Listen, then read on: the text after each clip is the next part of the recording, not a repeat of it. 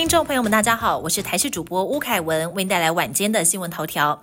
长荣航空一架 BR 二六六航班，十一号要从柬埔寨金边机场飞回台北的时候，疑似发生飞行员误解航管指令，提前进入跑道，导致原本正在进场的另外一架飞机要重飞。目前这个案件已经主动通报民航局，有前机师分析，有可能是因为口音的问题，导致接收讯息的过程出现误会。考选部在九号公告调整护理师国考门槛，其中较难的基础医学科目比重从原先的百分之二十调降为百分之十。新制度预计明年三月底施行。台大医院企业工会质疑国考门槛调整，突袭式上路，恐怕是想催出护理师人数，但职场工作环境依旧没有改善。对此，卫福部长薛瑞元回应说：“反对的人不知道有什么逻辑。”中国籍货轮闯入我国水域，还呛虾海巡。今年七月底，一艘中国籍货轮进入我国禁限制水域，不仅不更改航向，还嚣张反呛：“你是什么国啊？台湾只是个省，不是个国。”等挑衅的言论。事实上，中国籍船只违规越界早有潜力。面对类似恶行，海巡也强调必定强势执法，捍卫海疆。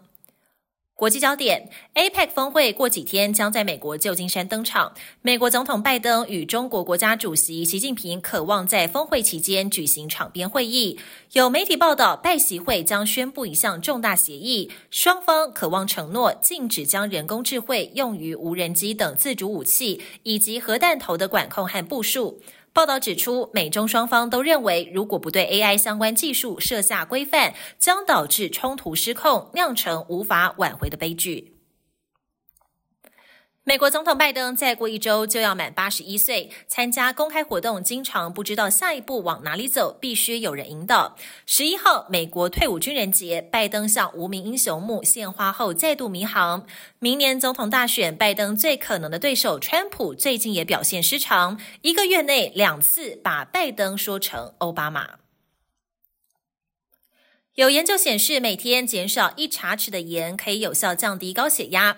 而另一项研究显示，盐分摄取的多寡跟是否罹患第二型糖尿病息息相关，风险增加。经常在食物中添加盐的人，与平常不碰盐的民众，罹患第二型糖尿病的几率最高可相差约四成。